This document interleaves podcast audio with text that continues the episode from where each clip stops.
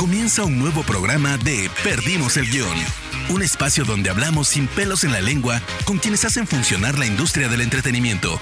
Prepárate para conocer los secretos que no salen en cámara de la viva voz de sus protagonistas. Hola amigos y amigas, yo soy Rana Funk, uno de los fundadores y directores de Spoiler Time.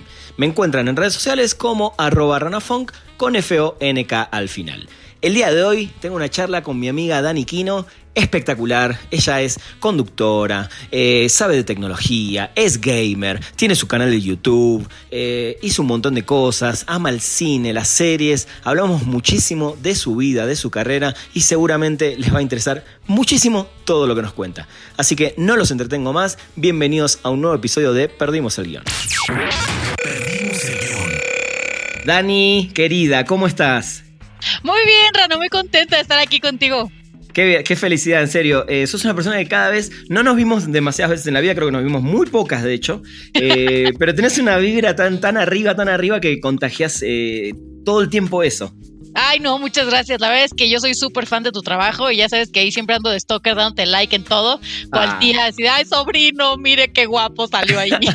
Muy bien, muchas gracias. Bueno, qué, qué lindo, ¿no? Que, que podamos estar eh, charlando nuevamente. Tuve la suerte, bueno, de, de que estuviste en algunos de mis shows de Spoiler Night Show, que hablamos de cine, hablamos de series, eh, pero hoy puntualmente en, en este Perdimos el Guión, eh, como lo hacemos cada martes, lo que quiero es que hablemos de vos, de tu vida, de quién sos, de dónde venís y hacia dónde vas, básicamente. ah, caray, caray, caray.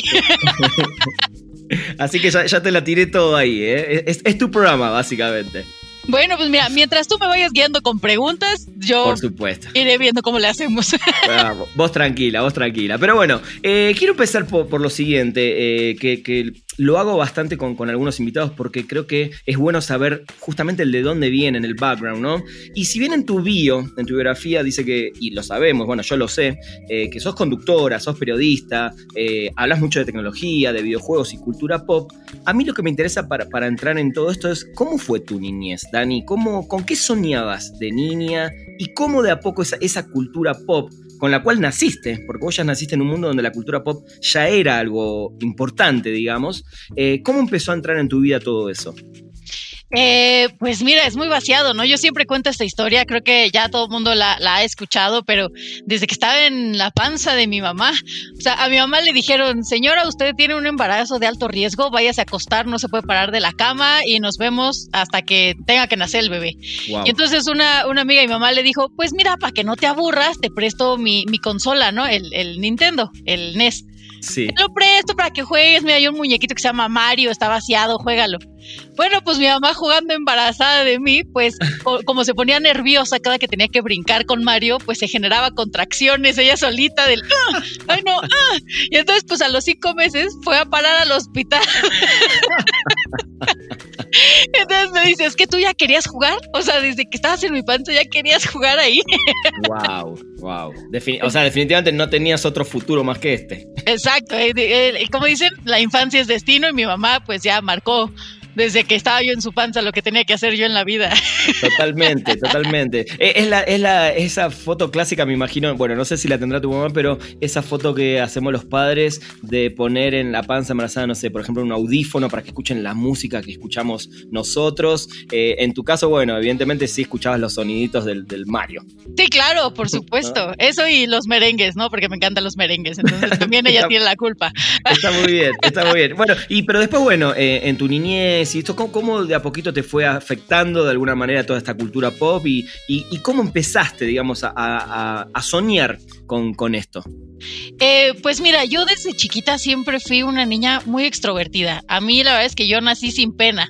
O sea, yo nací y a mí me decían que yo me parecía al Maromero Páez de, de, lo horrible que estaba en mi carita. Entonces, pues ya desde ahí ya generé chistes en mi vida, ¿no? Entonces, mi familia también es siempre muy bromista, por no decirle muy troll. Entonces, Ajá ellos me enseñaron a reírme mucho de la vida y a no tenerle miedo al, al, ridículo en ningún momento, ¿no? Y me di cuenta que el ridículo o tenerle miedo al ridículo en realidad te quita muchas oportunidades.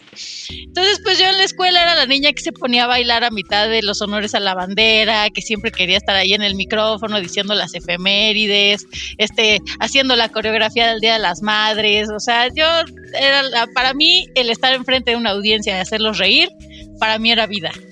Totalmente, sí, sí, me doy cuenta de eso. Me doy cuenta. y, y, y es buenísimo.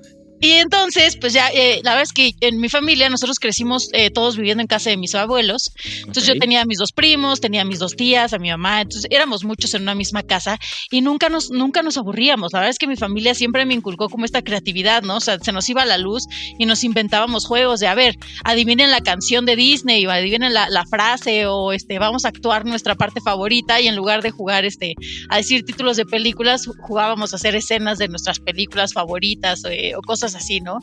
Entonces, eso quieras o no, pues te va marcando eh, en, un, en, un, lugar muy especial, ¿no? Porque para mí ya a lo mejor un, un, videojuego no era solamente, ay, pues es que yo lo jugaba solita, sino que yo lo jugaba con toda mi familia y tenemos recuerdos súper chistosos de cuando alguien perdía, nos hicimos canciones para distraer al otro, nos hicimos porras para celebrar cuando ya uno por fin podía pasar uno de los niveles.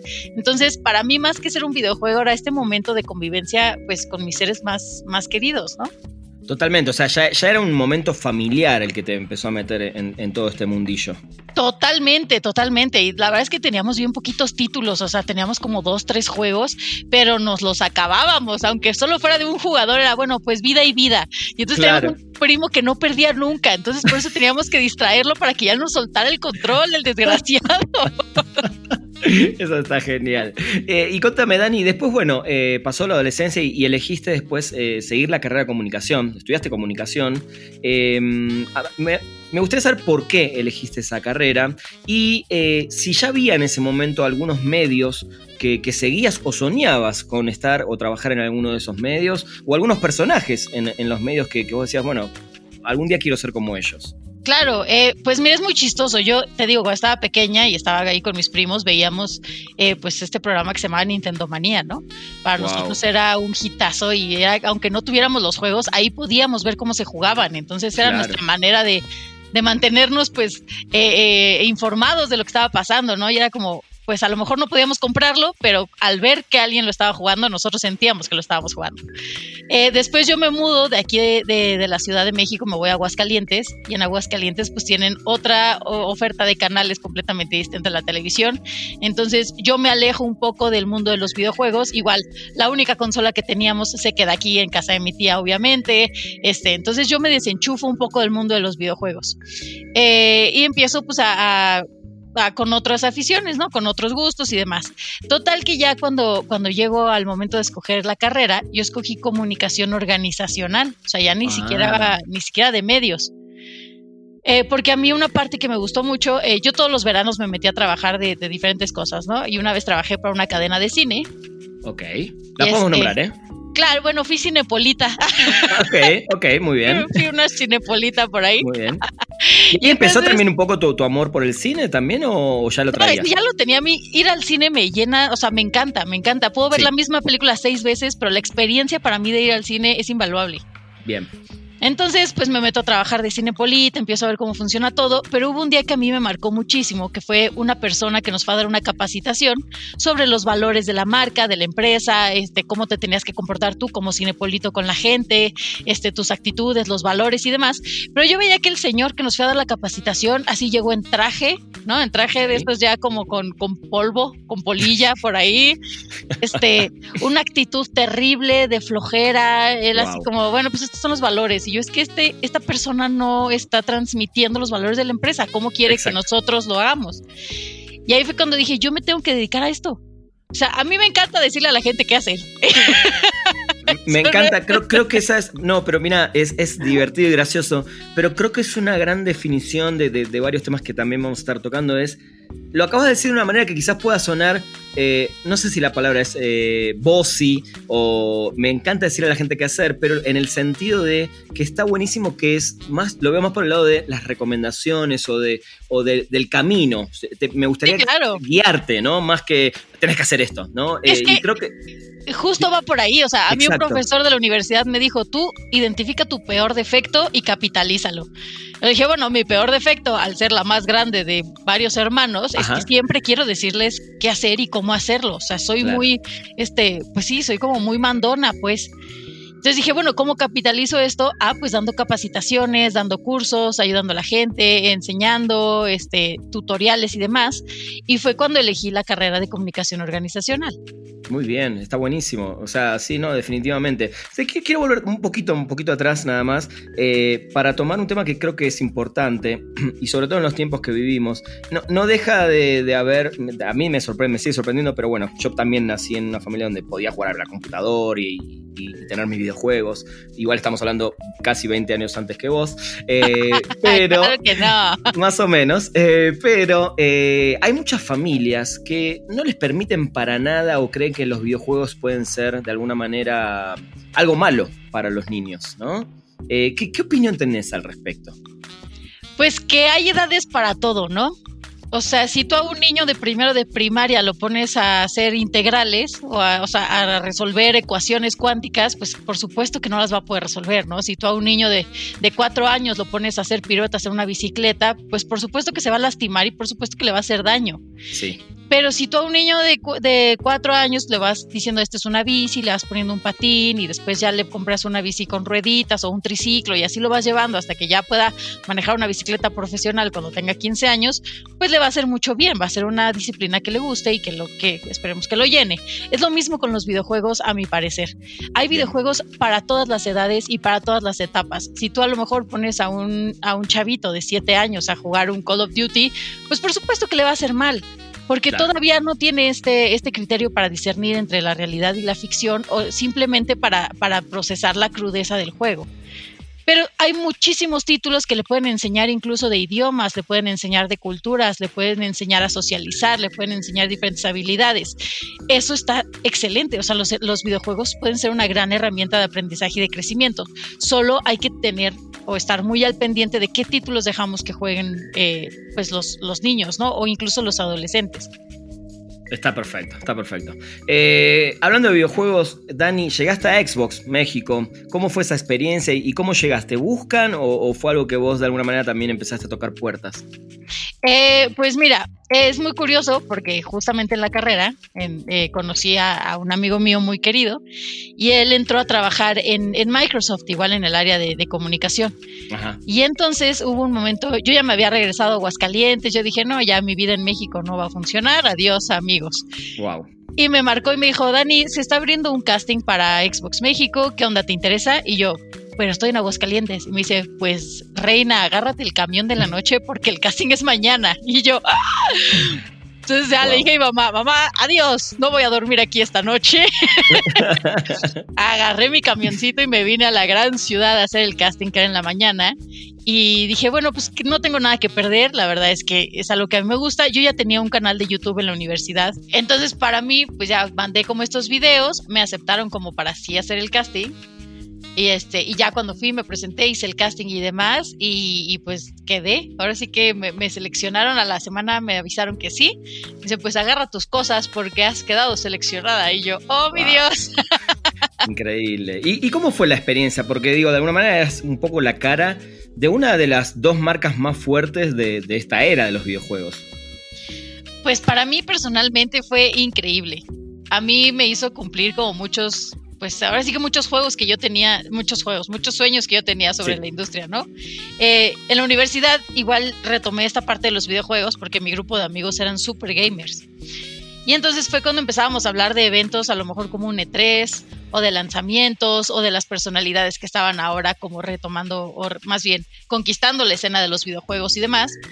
Y de pronto en Xbox es empezar a conocerlos a todos. Eh, fui a mi primer E3 con ellos. El estar pues entrevistando a los creadores de tus títulos favoritos o de tus sagas favoritas. Es, era, era muy curioso porque te tienes que controlar para no, no ser fan al momento de la entrevista. sí, sí, y entonces ya acabas la entrevista muy profesional. Sí, esto fue para Xbox México, corte. Me puedes firmar, por favor, esto, porque te amo. Está perfecto, totalmente. Pero bueno, creo que te cambió la vida, ¿no? Totalmente, totalmente. La verdad es que me enseñó cosas que yo no sabía de mí misma, ¿no? El, el poder estar no nada más frente a la cámara hablando, sino representar a una marca cuando estás frente a la cámara, el representar valores de una marca, el representar como este, esta personalidad de la comunidad entera, porque la comunidad de Xbox la verdad es que es una comunidad increíble. Eh, entonces, el tener contacto con estas personas o el hablar con gente de otros países o de, de, otras regiones y que te dicen, oye, es que vi que estabas jugando este juego, me cambió la vida y es como, ok, bueno, entonces estoy haciendo, pues es mi granito de arena en la vida de alguien más, ¿no? O sea, y, y, y, el des, desenvolverte en un país que no es el tuyo o en un idioma que no es tu idioma nativo también. Sí, sí, entonces, como que todos este tipo de, de cositas te hacen crecer de una manera impresionante. Dani, también trabajaste en agencia de publicidad. Eh, contame un poco en este paso por estas agencias, eh, ¿qué aprendiste del mundo empresarial que pudiste de alguna manera también tomar para la carrera que, que ahora estás haciendo, ¿no? que es un poco más el, el freelanceo? Sí, claro, no, pues, pues mira, ¿qué te cuento? Yo cuando, cuando, estaba en la universidad, mi sueño en la vida era tener un, un, trabajo de oficina, ¿no? Ser toda una godín y poder entrar a una empresa y quedarme a trabajar ahí por siempre. O sea, Mira. cuando me entrevistaban me decían, ¿qué quieres yo? Yo quiero crear carrera en una empresa y no salir wow. de aquí jamás. Eh, pero hubo, y así lo hice, entré a trabajar en una empresa, sí. una increíble empresa, eh, me daban unas prestaciones padrísimas, el horario, el chequeo con el dedo y bueno, todo lo godín del sí. mundo, ¿no? Pero un día llegué y una de mis compañeras de trabajo que llevaba trabajando ahí como cerca de 35 años, me parece. Wow. De pronto la vi llorando y yo, ¿qué te pasó? Y me dice, es que me acaban de correr. y yo, pero no te avisaron. Y me dice, no, ya se llevaron mis cosas y pues yo no, no, tengo ni cómo regresarme hoy a mi casa porque siempre pasan por mí y ahorita pues ya no, no tengo trabajo, ya no tengo por qué estar aquí, no sé ni siquiera qué voy a hacer el resto de mi día. Y ahí fue cuando dije, mm, mm, mm, esto está muy mal y, y, yo no quiero que ese sea mi futuro, ¿no? Si me voy a quedar sin, sin trabajo, que sea por mi propia mano. me, me, he hecho yo misma. Exactamente. dije, no, no, esto está, esto está muy mal y yo no quiero esto para mi vida, ¿no? Y, y fue cuando ya cambié un poco el, el rumbo y empecé, bueno, salió lo, lo, de Xbox después de esto y yo necesitaba un trabajo paralelo pues para poder mantenerme aquí en México, ¿no? Porque pues en Xbox el sueldo la verdad es que no era no era un sueldo este bien, pues. Claro, claro. Este y también pues por las horas de trabajo y demás, ¿no? Y claro. entonces a, a, la par eh, un amigo me contacta para, para una vacante en su agencia de, de marketing digital y le digo, oye, pero yo tengo esta otra, otra vertiente y voy a tener que salir a llamados y demás. Me dice, no te preocupes, como es un trabajo de community manager, lo vas a poder hacer desde tu celular. Entonces, mientras tú tengas tu trabajo bien hecho, a mí no me interesa que estés aquí en, en la oficina pegada. Y yo, bueno. Bien. Y así fue. Y de pronto me topo con un, cliente súper importante en donde yo tengo que llevar 10 marcas al mismo tiempo, 12 marcas al mismo tiempo de, de, marcas de consumo. Empiezo a tener reuniones con agencias de relaciones públicas, con agencias de medios, con agencias de, de publicidad de impresa o con todo tipo de agencias. Y empiezas a conocer, además de a conocer a la gente, a conocer la industria, ¿no? Y de, y de cómo va cambiando la comunidad, de cómo van cambiando los hábitos de consumo y demás. A mí el, el marketing digital me empieza a llenar por completo. O sea, a mí el marketing digital es, es algo que, que nunca termina de reinventarse. ¿no? De hecho, a mí en las agencias me tocó este cambio cuando ya Facebook abrió las páginas, las fanpages, claro. que ya tenías que monetizar, que ya tenías que pautar como marca. Entonces, todos estos cambios te hacen tu creatividad ponerla al 100. Sí. Entonces, en este paso por agencias, eh, empiezo a conocer nuevas herramientas que te ayudan, no nada más a impulsar tu trabajo, sino a mejorarlo. O sea, porque tienes ya tantas restricciones que la creatividad tiene que ser la reina en todo lo que hagas. Entonces, a mí eso me empieza a ayudar también para seguir un poco en, en cuestión de, de, como conductora, pues también a meterle estos tips que vas aprendiendo de otras agencias o estos insights que te van diciendo del público y demás. Y a, hoy en día, todo ese aprendizaje que yo tuve en agencias digitales, pues me está ayudando a que a tener mi propio medio y a irme, o sea, a ir llevando mi propio medio hacia donde yo quiero, ¿no? Totalmente, no, no, el aprendizaje además, si me decís que trabajaste con marcas de nombre, me imagino también todos los insights que, habés, que habrás tomado de ahí, ¿no? De marcas de, primer nivel para ver de qué manera incorporarlas a todo el trabajo independiente que, estás haciendo en estos días. Sí, totalmente. Y, y, yo le comentaba a un amigo que me decía, oye, ¿por qué ahorita no regresas a trabajar en agencia? Y él digo, porque ya se me fue el tren. O sea, estar fuera de una agencia por más de seis meses es que se te pierdas conocimiento como si te hubiera sido 10 años.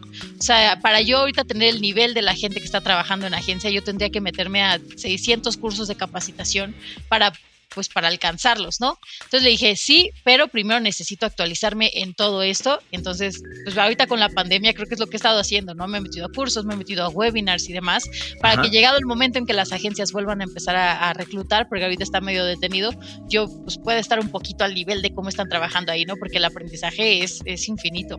O sea, ¿sí volverías a, a, una agencia o en realidad preferirías seguir tu camino independiente con lo que vaya saliendo? Pues es que como ya desde hace cinco años llevo las dos cosas al mismo tiempo. Claro. Ahorita sí extraño muchísimo estar en agencia, sobre todo por eso, ¿no? Porque te despejas un poco, trabajas en otros proyectos, vas viendo resultados en, en, otros, pues sí, en otros planos distintos, ¿no? Sí. Y, y eso mismo me alimenta a yo poder seguir innovando en, en mi canal, en mi medio, en mis redes, en todo. ¿Y algún día sí te gustaría dedicarte 100% a ser tú, vos creadora de contenidos y no tener que depender de, un trabajo de una agencia o de un trabajo de una empresa?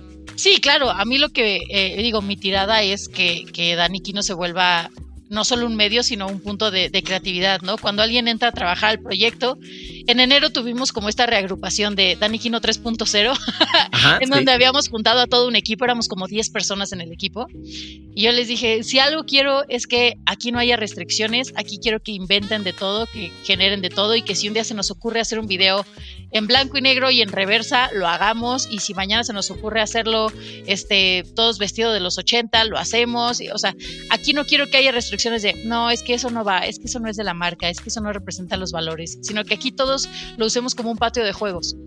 Está buenísimo. Bueno, Christopher Nolan con el tema de la reversa te ganó ahora con Tenet, ¿eh? Sí, qué barbaridad, ¿eh? Qué barbaridad.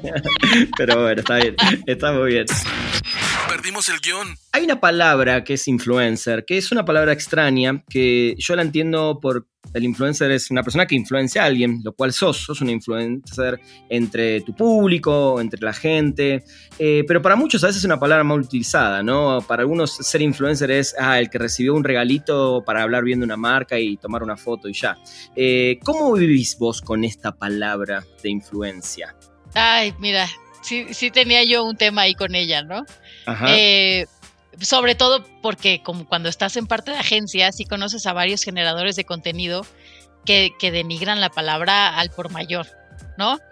Eh, y conoces cada personalidad que dices, ay, es que ¿por qué tienes acceso a una cámara y un micrófono? ¿Por qué tienes acceso a internet? ¿no? Y entonces el hecho de que a mí me metieran en la misma bolsita que metían a estas personas, a las que a mí no me, pues no me gustaban, pues me generaba, ah, me generaba rabia, ¿no? Yo le decía, yo no soy influencer, yo soy creadora de contenido, fin. Sí, sí. Pero te vas dando cuenta, eh, igual estuve trabajando el año pasado en una agencia de influencer marketing, justamente. Ok. Y empezamos a tomar todos estos webinars y demás sobre qué es un influencer, qué es un youtuber, qué es un TikToker, qué es un este twist, eh, Twitstar, que se llamaban, ¿te acuerdas? Sí, tal, tal cual. Este, y de repente hice las paces con esa palabra porque dije, a ver, pues un influencer puede ser tu papá que siempre le está dando recomendaciones a los de la oficina de ahora qué crema para afeitar usar, ¿no? Exacto. O, tu mamá que, que le hablas y le dices, oye mamá, necesito una receta. Tu mamá es un influencer en tu vida porque pues siempre la buscas para una opinión, ¿no? O para decirte, oye, sí se te ve bien ese vestido o ese, la neta es que no. sí, sí, sí, tal cual. Entonces un influencer se convierte justo en lo que mencionas, ¿no? En esta persona que, que influye a los demás, para bien, para mal, los influye. Ahora lo que yo estoy, lo que me he propuesto desde que hice las paces con esa palabra, es también ir cambiando esta perspectiva en la gente que tengo cerca, ¿no? Eh, de pronto, ahora con la pandemia, ay, no manches, cómo pusieron un meme que decía, qué bueno que mi generación sí son doctores y epidemólogos, porque esta generación está llena de, youtubers y de TikTokers. Sí. Ya ahí me tenías yéndome post por post cada que lo veía poniéndole. YouTuber es una persona que hace videos en YouTube. TikToker es una persona que hace contenido en TikTok. Así que tus médicos, tus epidemólogos, tus lo que quieras, también son YouTubers y también son TikTokers. Entonces. ¿Y, te respondían? Sí, claro, me decían, no, pero yo me refiero a los que hacen pura tontería. Esos que hacen pura tontería mantienen riéndose a los jóvenes que ahorita tienen que estudiar desde su casa. Mantienen con esperanza a los chavitos que ahorita no ven de cómo salir del ambiente tóxico que viven con sus familias. Esos que se la pasan bailando, están inspirando a más niñas a bailar o a más niños a bailar y que a lo mejor de ahí puede salir el próximo coreógrafo de México o que a lo mejor de ahí puede salir el siguiente comediante magnífico que haga humor para las nuevas generaciones, porque también de comediantes nos estamos quedando cortos. O sea, no nosotros, sino las generaciones, los, este, los centennials y los alfa. Sí, sí. Entonces, a ti que te valga, si quieren bailar, si quieren brincar, si que te valga. O sea, ese es contenido que la gente está disfrutando, que la gente está consumiendo y que les está dando paz en este momento en el que estamos encerrados y no tenemos más que picarnos los ojos.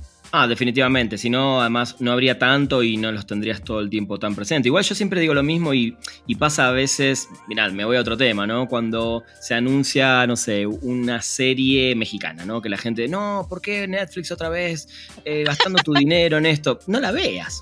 Digo, no es que está en Netflix y alguien te obliga y así como la naranja mecánica adelante de la pantalla con, con, los clavitos en los ojos para que la veas, ¿no? Entonces sí también creo que habla mucho justo de la intolerancia que estamos viviendo sobre todo en estos tiempos. Y mira, la superioridad moral. Eso ah, es lo que no puedo con él. Es como, ah, serie mexicana.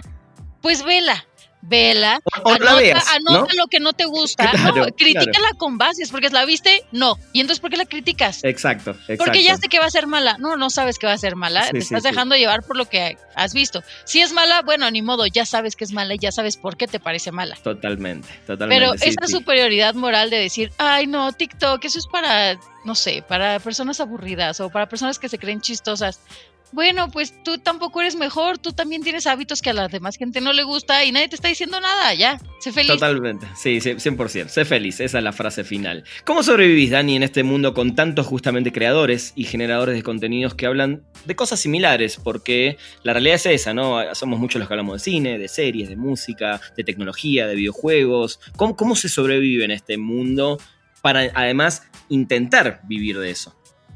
Pues mira, creo que a mí me encanta que haya tantas personas hablando de la misma categoría, porque de pronto te pones a ver perspectivas que no tenías ni idea, ¿no?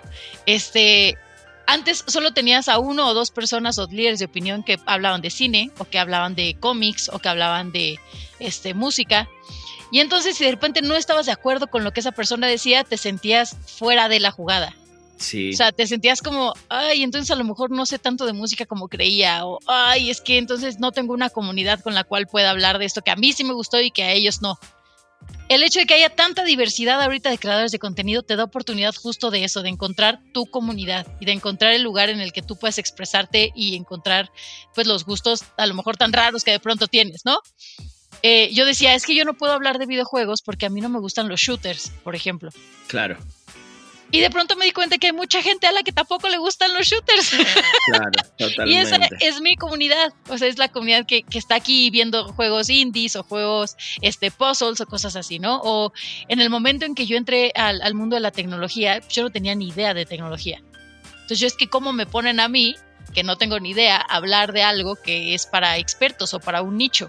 Ajá pero me di cuenta que hay mucha gente que tiene ganas de entrar a ese nicho y que se siente excluida justo porque no entiende, o sea, que les pasa lo mismo que a mí. Entonces ahí fue donde estaba la oportunidad de decir, perfecto, vamos a empezar desde cero y aprendamos todos juntos, aprendamos todos los términos más básicos, las cosas más sencillas y ya de ahí vámonos elevando un poquito para ya hablar de cosas más especializadas. Ahí fue donde yo encontré a mi comunidad.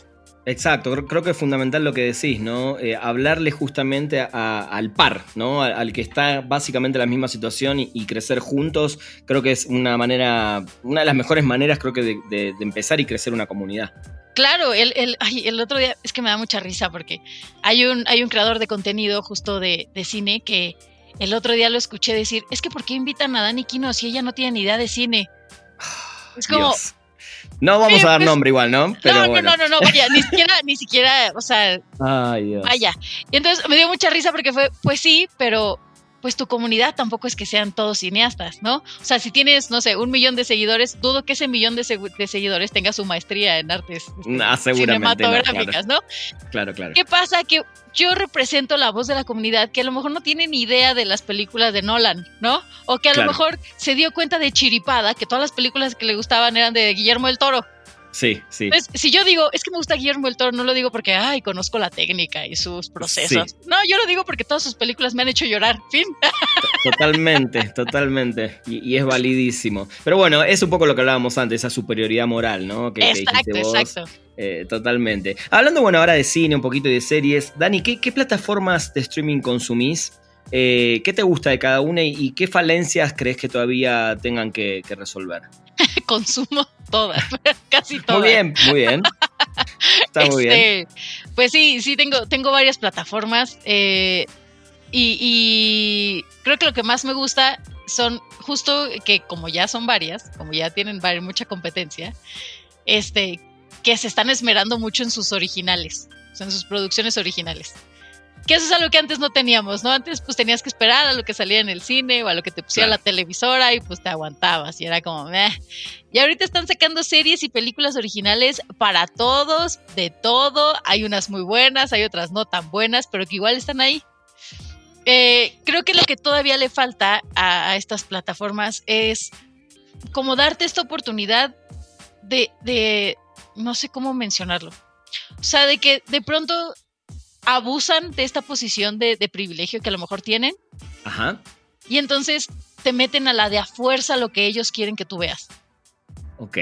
Digo, cuando entras, digamos, en el, en el en la plataforma y te meten contenidos eh, relevantes para ellos, digamos. Exacto, lo que ellos quieren como eh, que sea lo más visto, te lo ponen como, ah, eso es lo que están viendo en tu país, cuando pues a lo mejor ni es cierto, ¿no? Sí, o te lo meten hasta en la sopa de que ves banners y ves este anuncios y ves espectaculares y de repente es como, pero no quiero ya, no, fin, espérate. Sí, sí, el marketing a full, digamos. Exacto, cuando lo que se supone que debería ser una plataforma on demand es justo eso, que la inteligencia artificial que ellos manejan te muestre lo que va de acuerdo a tus gustos. Y es la magia de, del Internet o de los gustos digitales, que todo ya es súper personalizable. Entonces, esa manía que tienen ellos de seguir trabajando como si fueran medios tradicionales, es lo que digo, ay, todavía les falta un poquito por ahí. Dani, te, voy a hacer unas preguntas em, que me gustaría que las respondas desde el lado que mejor te quede, si es o del lado personal o del lado profesional. Vos te vas a dar cuenta cuando te las vaya haciendo, así que libertad total. Em, y la primera es, ¿cuál consideras hasta el momento tu más grande logro? Ay, seguir aquí, mira. Seguir eh, todavía. Sí, en todos los sentidos, ¿no? Eh, tanto profesional como personal. De pronto, eh, yo soy una persona que las emociones las, luego las siente como muy al extremo, ¿no? O sea, cuando estoy feliz, estoy muy feliz, cuando estoy triste, estoy muy triste. Entonces, de repente han habido situaciones que sí, sí, sí te ponen a prueba. Eh, eh, y ni con ayuda profesional ni con nada puedes salir de, esos agujeros donde, donde de pronto te sientes atrapado, ¿no? Que te sientes a lo mejor atrapado en el trabajo o que no avanzas en, tus labores o que no, no cumples los propósitos que, tienes o con tus mismos seres queridos. hay puntos donde todo se te junta que dices, no, ya, hasta luego, yo ya con permiso, hola San Pedro, recíbeme, ¿no? Vida nueva. Y que, otra vida. Y que de pronto te das cuenta, y el otro día estaba viendo una frase de esas de tía que te mandan por el WhatsApp, de piolines, que decía, eh, este, hoy has superado el 100% de tus malos días. O bueno, de, tus días malos. Sí. Y dije, creo que ese ha sido mi mayor logro. Deja tú, ay, tener views, tener suscriptores o tener pareja. no, o sea, creo que el logro más padre es haber superado el 100% de mis días malos. Está buenísimo. Eh, es para una playera esa, esa frase, ¿no? Para tatuársela. sí, la verdad es que sí. Totalmente. Dani, ¿qué, talento que no tenés te gustaría tener? Me encantaría bailar.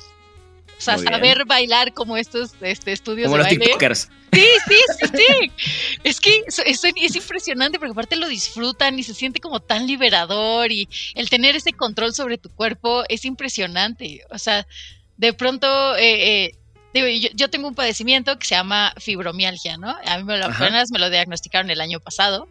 es este como una afectación que tienes al sistema nervioso. Entonces, de pronto, si yo hago ejercicio, me queda doliendo el cuerpo un mes, ¿no? o de que hay veces que, que, no puedo caminar porque, porque las rodillas me duelen horrible o se pincha el cuerpo. O entonces, esta falta de control sobre tu propio cuerpo a mí me frustra a sobremanera y me desespera. Entonces, veo bailar a alguien y es el sentimiento más liberador que tengo. Entonces, creo que ese sería un talento que me encantaría tener. Muy bien, muy bien. ¿Quiénes son tus héroes en la vida real? Ay, no, pues sí hay varios. Muy bien, podemos nombrar algunos. Eh, mis héroes en la vida son, creo que todos aquellos que a pesar de que tienen todo en contra, siguen en la búsqueda de salir adelante. Muy bien. O sea, esos que ves y dices, es que cómo le hacen, les llueve sobre mojado y ellos siguen ahí de pie.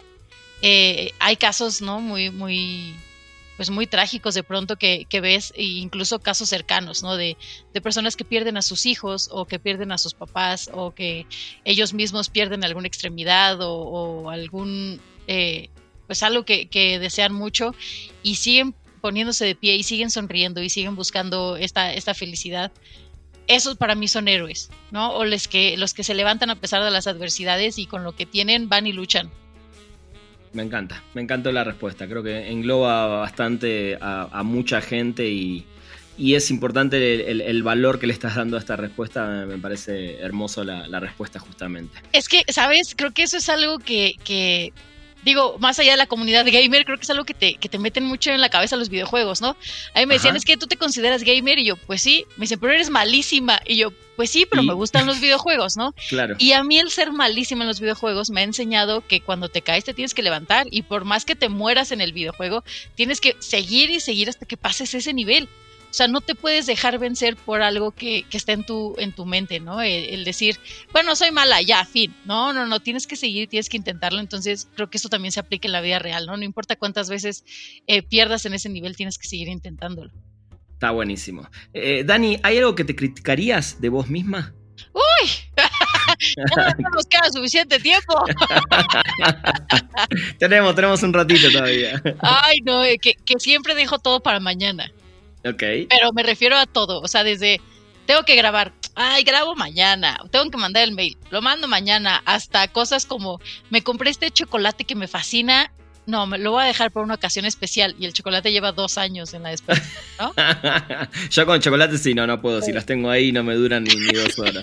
Pero es eso, o sea, es también dejar hasta las ocasiones especiales para mañana, es como, no, todos los días son una ocasión especial y y hay que, hay que hacer todo lo posible el día de hoy, ¿no? Pero sí, eso es lo que más me choca de mí. ¿Y, te lo planteaste como para poder cambiarlo? Mira, años de terapia, pero. pero todavía no. no puedo. Aquí una pared a medio, a medio pintar, ¿no? sí, sí, sí, está muy bien. Eh, Dani, si pudieses cambiar algo en tu carrera, si es que consideras que sí eh, querrías, ¿qué sería lo que cambiarías en tu carrera? Mmm haber huido ante, ante ciertas problemáticas. O sea, de pronto cuando las cosas se ponen difíciles, eh, prefiero como decir, no, bueno, gracias, con permiso, hasta luego, y buscar otra oportunidad a, aprender de esas dificultades, ¿no? Eh, de pronto cuando en, la chamba tenía jefes que eran demasiado estrictos o que me regresaban mm. mi trabajo y no me decían lo que yo quería escuchar, decía, no, es que es un mal jefe, adiós, renuncio. Cuando la verdad es que pues no, la verdad es que yo era demasiado inmadura para aceptar las críticas y, crecer en todos los sentidos. Y, creo que eso es lo que hubiera cambiado, o sea, hubiera mantenido un poco más mi tiempo ahí para aprender y escuchar. Está bueno, está bueno, está bueno ese mea culpa de alguna manera que estás haciendo. si mis jefes me están escuchando, los amo. está, muy bien. Si, si solo le pudieras dar un consejo a una persona que quiere seguir tus pasos, ¿cuál sería ese consejo, Dani? Ten paciencia, ten mucha paciencia. Bien, la eh, paciencia es lo que nos falta a veces, ¿no? Sí, uno quiere ver, mira, somos parte de la generación microondas, ¿no? Queremos todo en 30 segundos, calientito y ya listo en el plato. Sí, totalmente. Cuando pues eh, no, hasta somos parte de la generación de este five minute craft o como le llaman de este, cosas que hacer en cinco minutos y no es cierto. No, sí, totalmente. Sí, y creo que a veces también vivimos en un mundo mucho más apresurado que hace 30 años atrás, 20 años atrás, eh, donde todo avanza muy rápido, donde eh, hay que subir la foto, hay que subir el video, hay que hacer esto, hay que presentar lo otro, hay que dormir poco, hay que ver todas las series, todas las películas, eh, y creo que justamente la paciencia es lo que, lo que más necesitamos, ¿no? Exactamente, exactamente. Y, y también saber que las cosas llevan tiempo, que las cosas llevan cariño y que no es de que subas un video y ya tengas millones de seguidores, eh, eh, sino que pues lleva su chamba, tienes que encontrarte, tienes que encontrar tu voz, tienes que encontrar lo que quieres comunicar y, tienes que también entender la responsabilidad que conlleva el estar frente a una cámara, ¿no? Sí, 100%. Y, que no es, no es para cualquiera y no es, no es fácil como todo el mundo piensa. Eh, Dani, para ir cerrando, hay una pregunta que le hago a todos los invitados y por lo general, según el, la especialidad del invitado, le agrego algo. Y la pregunta eh, que siempre hago es dos películas y dos series que me gustaría que le digas a todo el mundo que escucha este podcast que tienen que ver, pero te quiero agregar dos más, que son dos gadgets eh, de tecnología que todos deberían tener eh, y dos videojuegos que todos deberían jugar. Ok, eso es complicada. Ok, este, entonces te, respondo películas, series, gadgets y videojuegos. Sí, exactamente. Ok. Pues te voy a decir mis favoritos de todo, ¿no? Muy bien, está bien. Ojo que a veces, ojo que a veces uno, uno sabe que tiene películas favoritas. Que no son tan chidas. No sé si no son tan chidas, pero decís, no, pero deberías ver esta por tal motivo. Entonces, quizás sí coinciden, ¿eh? Si son tus favoritas, adelante. Pero quizás son películas que decís, no, esta película la tienen que ver todos por tal cosa. Ok. Eh, bueno, creo que películas, uno es la de Los Caballeros. Ok. Eh, eh, aparte van a tener al mismo protagonista. Eso está muy, está súper subjetiva mi respuesta, pero. Ok, está muy bien. Eh, la de los caballeros con Colin Farrell, con Charlie Hunnam, con Matthew McConaughey. La del año pasado, la de. Sí, sí, sí, ay, se me va el nombre del director. Ay, por Dios, se me fue el nombre del director. Ayúdame, este, este, este, muchacho. Ah, ahorita te digo. El marido de Madonna, el que fue marido de Madonna, es, marido de Madonna todavía, ¿no? Sí. Este. Ay, Dios, odio, mi. Guy Ritchie, Guy Ritchie, Guy Ritchie. Odio mi maldita memoria, pero ahí va. Muy buena película, muy buena película. Creo que ese es un must, porque junta un poco de todo, ¿no? O sea, junta un humor actual, junta este, pues situaciones actuales, pero con una trama completamente disparatada o más bien contada de forma disparatada, ¿no? O sea, no es la típica historia que te van contando así de que, ah, mira, acto 1, acto 2, acto 3, sino que aquí eh, eh, la narrativa es increíble, los personajes, cada uno su personalidad es una locura, es como si fuera una obra de teatro hecha película. Sí. Eh, pero creo que tiene algo para todas las, las, edades, para todas las generaciones. O sea, yo se le he puesto a mis hermanos más chicos, a, mis amigos más, más adultos, y todos hemos quedado encantados con la película. Creo que la tienen que ver. La técnica también de grabación es impecable, la caracterización, el guion, todo. Creo que tiene estrellita por todos lados. Muy bien. Y ahora sí es una de mis favoritas, también con Charlie Hunnam. es la de Pacific Rim, pero si la ven, olvídense de verla como si fuera una lucha de aliens contra robots. Ok. la película no se trata de aliens contra robots. La película no es como todo el mundo dice que es como si fuera un Massinger Z o un Godzilla. no, no, no, no, no, no. Váyanse mucho más a todas las metáforas que tiene esta película, ¿no? Eh, desde el principio que arranca la película con la frase de para acabar con los monstruos, creamos nuestros propios monstruos. Bien. Y chéquense cómo acaba la película para que vean eh, la, la moraleja de esa frase. Entonces, para mí es una, es una película que me cambió la vida. No, y además toda esa conexión eh, del humano con el robot para controlarlo, ¿no? Ni siquiera es que sea una máquina al 100%, sino no, de tu copiloto, o sea, esta, esta, parte de ser drift compatible, ¿no? Eh, que no necesariamente es esta conexión, que muchas veces cuando creemos que tenemos una conexión con alguien siempre decimos, ah, entonces quieren ser novios. No, o sea, hay conexiones a muchos niveles, en muchas profundidades. Es una gran película para, para ver un poco esto. Me encanta. Series. Series. Eh, vamos a ver, de mis series favoritas que siempre veo. Eh, híjole, no, es que sí son puras bien girlies. Pero les voy a decir una que me dejó como muchos aprendizajes también, que de hecho la acabo de volver a ver, porque ya la había visto, entonces la retomé otra vez. Eh, la maldición de Hill House. Buenísima, buenísima. Por una parte es como esta historia, o sea, es una serie de terror que, que según yo no habíamos tenido una serie de terror como tal, aparte de American Horror Story, que ya Sí. se perdió el control de esa serie. Sí, sí, sí, sí. sí. Pero aquí eh, la reflexión que te dan en los últimos dos capítulos es brutal. O sea, es un trancazo al estómago brutal. Me creo encanta. que es, una serie. que tienes que ver sí o sí. Y creo que la otra es una reciente que acabo de ver que se llama Little Fires Everywhere. Buenísima, buenísima también. Qué bárbara, qué serie tan más dramática, tan más cruda. Eh, también es un periodicazo en el hocico, ¿no? A, a varios, a varios, a varios. Me Entonces, encantaron. Igual, si crees que esa serie es una serie de, de dos este, madres de familia peleando entre ellas, vuélvela a ver. No, no. Vuélvela No, sí, ver. no, no, no. Totalmente. Está, está, está muy bien, muy buena. Bueno, y ahora sí, dos gadgets que deberíamos tener, eh, aunque sean caros, no importa, de alguna manera los conseguimos. Gadgets que deberías de tener. Creo que por lo menos uno que haga tu casa inteligente.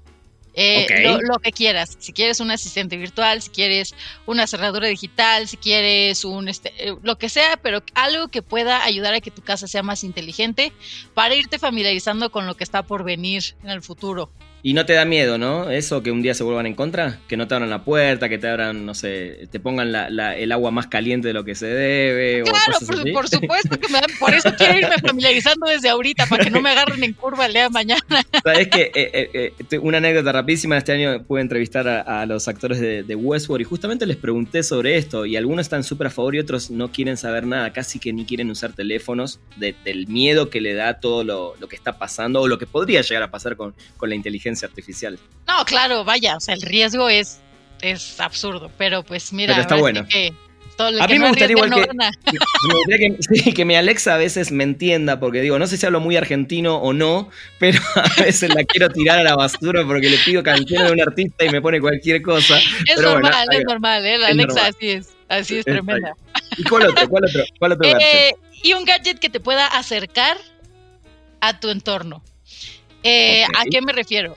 Está, muchas veces estamos muy clavados en nuestro smartphone y demás, y entonces que si las redes sociales y te clavas mucho en, en estar comparando tu vida con la de los demás o con la de los Sí. artistas o con cosas que no tienes a la mano, pero hay un sinfín de aplicaciones que te ayudan a volver a conectarte con lo que está a tu alrededor, ¿no? Ya sean juegos que puedes eh, estar conviviendo con tus amigos o con tu familia, tal vez de manera remota en estos casos de, de pandemia, pero hay unos que es eh, para salir a explorar, ¿no? Hace poco se puso de moda una que te llevaba como a lugares super creepy, pero nadie habló de que hay una aplicación que te lleva a descubrir tesoros ocultos por, eh, por los mismos usuarios de la aplicación por tu ciudad.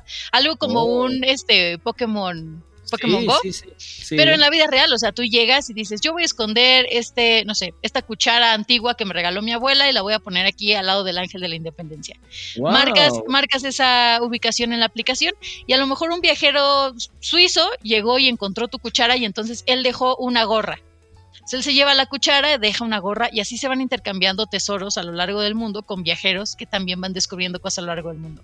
Qué cool, eso no lo conocía. ¿Hiciste de casualidad algún video en YouTube de eso, de tu canal? ¿Está o...? No, no, no, no. Bueno, lo recomendé, lo recomendé, no me acuerdo en cuál video, pero, pero no, no, no lo, no lo hice.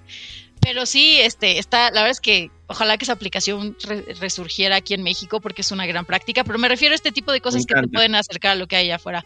A lo mejor Está una buena cámara o un, un- un telescopio para ver las estrellas, lo que sea, pero algo que te conecte con lo que tienes alrededor. Me encantó, está buenísimo. Bueno, y dos videojuegos para terminar. Ay, pues mira. Sé que es la más difícil, es- pero es- bueno. Es brutal, es brutal, hay muchos. A mí el otro día me preguntaron, no sé, 10 discos favoritos y para mí que la música es mi vida. eh, me encanta decir 10 discos favoritos, pero me quedan afuera 500 discos afuera, pero bueno, nada. Creo que, mira, me voy, a ir- me voy a ir a algo muy general. Este, algo, tienes que jugar algo en tu vida de un género que no te guste. O sea, sí o sí. Por ejemplo, eh, hay, hay uno que no es ni siquiera un videojuego como tal, sino es una historia interactiva que se llama What Remains of Edith Finch. Es la historia de una chica que va a, una- a la casa donde vivía toda su familia generaciones anteriores y te empieza a narrar la historia de cada uno de los miembros de la familia, pero es una historia súper disparatada y entonces tú tienes que interactuar con este entorno, ¿no? Eh, hay mucha gente que no lo quiso jugar porque decían, es que no es de matar gente. Eh, pues no, o sea, pero, pero juégalo para que conozcas otras narrativas y que conozcas cómo, cómo piensan otros desarrolladores, ¿no? Y también jueguen algún juego mexicano, o sea, algún juego o de, de, su región. Muchas veces dejamos de lado las producciones locales por estar probando lo de otros lados. Eh, por ejemplo, acá hay uno de, de VR, que es de Mars Mission, me parece que se llama, de, de un estudio eh, que se llama eh, Foca Games. Ok. Entonces, vaya, esos son eh, imperdibles, ¿no? Porque es desarrollo mexicano, es desarrollo que se está haciendo aquí y también nos puede ayudar para nosotros ir a presumir a, otros lados.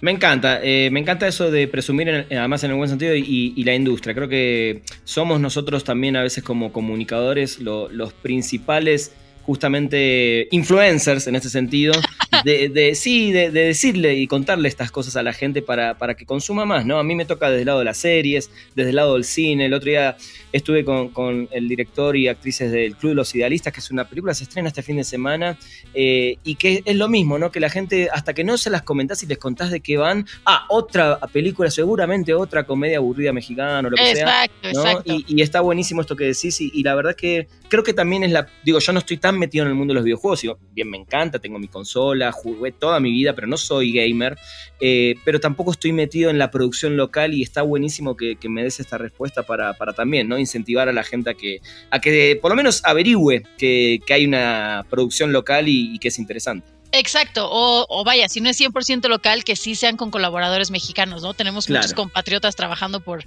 por allá, pues también para, para apoyar su chamba. Totalmente. Dani, eh, para cerrar, ¿dónde más o menos, bueno, en tu canal de YouTube, pero ¿dónde en estos días la gente te puede ver, escuchar, mirar y, divertirse con vos? No, mira, ahora sí ando, en todos lados. Gracias a Dios. Muy bien. Estoy, eh, ahí va mi, sección de comerciales. Estoy los lunes en TV UNAM a las 9 de la noche. Eh, está la repetición los sábados a las 7 de la noche o en el canal de YouTube de TV UNAM. Ahí pueden ver mi programa, es No Memes. Ahí está la lista de reproducción para que lo chequen. Estoy eh, los martes y los viernes en Twitch es twitch.tv diagonal Dani-Kino.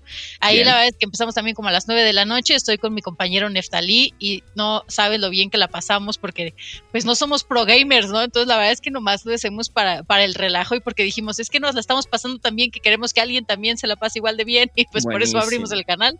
Me encanta. Y estoy los jueves en la noche también a las 9 de la noche en Nerdcore Podcast es un podcast de tecnología, de videojuegos y de también cultura, cultura de la actualidad. Y se pone muy bueno, hay otros eh, tres hosts ahí muy buenos, está Kama, está Akira, está Pato eh, González, entonces se ponen muy buenos los catorrazos ahí los jueves. Me encanta. Dani, qué, placer, aunque sea a distancia, y digo, hoy sin vernos las caras. La, última vez fue un spoiler en el show, aunque sea nos veíamos con la camarita, pero bueno, ya, ya vamos a vernos pronto, ya sea virtualmente. Ojalá que esto pase lo, lo antes posible y vernos en persona. Ay, no, yo feliz, de verdad, muchísimas gracias por la invitación y todo el éxito del mundo. Ya sabes que aquí tienes a una fan. Gracias, Dani. a, mí lo mismo, soy muy fan y, sobre todo de, no solo de tu conocimiento que es enorme, sino de, tu alegría para, hablar. A mí me contagia mucho y, seguramente a la gente que va a escuchar este programa también. Ay, muchísimas gracias. Te mando un abrazo gigante. Cuídate mucho, Dani. Un abrazo grande. Bueno, gente, esto fue un nuevo episodio de Perdimos el Guión. Espero que lo hayan disfrutado. Nos encontramos la próxima semana. Llegamos al final de Perdimos el Guión. Gracias por acompañarnos y no te pierdas un nuevo programa cada martes, donde hablaremos sin pelos en la lengua con quienes hacen funcionar la industria del entretenimiento. Perdimos el guion.